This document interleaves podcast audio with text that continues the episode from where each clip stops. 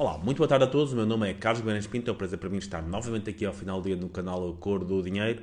Hoje vou falar um bocadinho de, do impacto que a inflação tem nas receitas do Estado, ou de certa forma na, naquele conceito de imposto inflacionário que nós certamente já não ouvimos falar há décadas. Muitas das pessoas que me estão a ouvir hoje nem sequer alguma vez viveram em tempos de, de inflação, como possivelmente teremos este ano.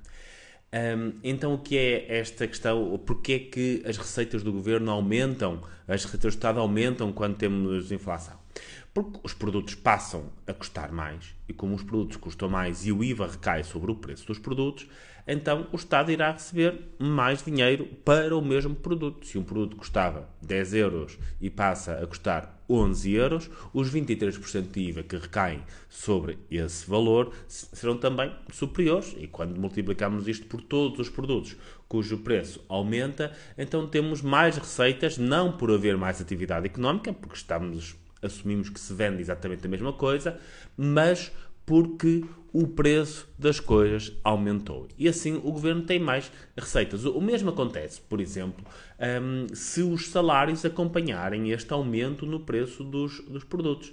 Por exemplo, se um salário subir de 1.500 para 1.600 euros, mesmo que estes 1.600 euros comprem exatamente a mesma coisa que os 1.500 anteriores estavam a comprar, ou seja, que não haja aquilo que em economia se chama um ganho real de poder de compra por, por, parte dos salários, porque os preços aumentaram e os salários aumentaram na mesma proporção, mas um, como nós temos um, um, sistema progressivo, o que é que vai acontecer? Estes 100 euros a mais, entre os 1.500 e os 1.600, pagam uma taxa de imposto muito superior ao resto do salário que vinha até aí. Ou seja, este aumento de salário, apesar de não representar um aumento do poder de compra, aquilo que irá fazer é, é com que o Estado receba uma porcentagem maior do salário. A pessoa que passa dos 1.500 para os 1.600 passa a pagar uma taxa de imposto efetiva sobre o seu salário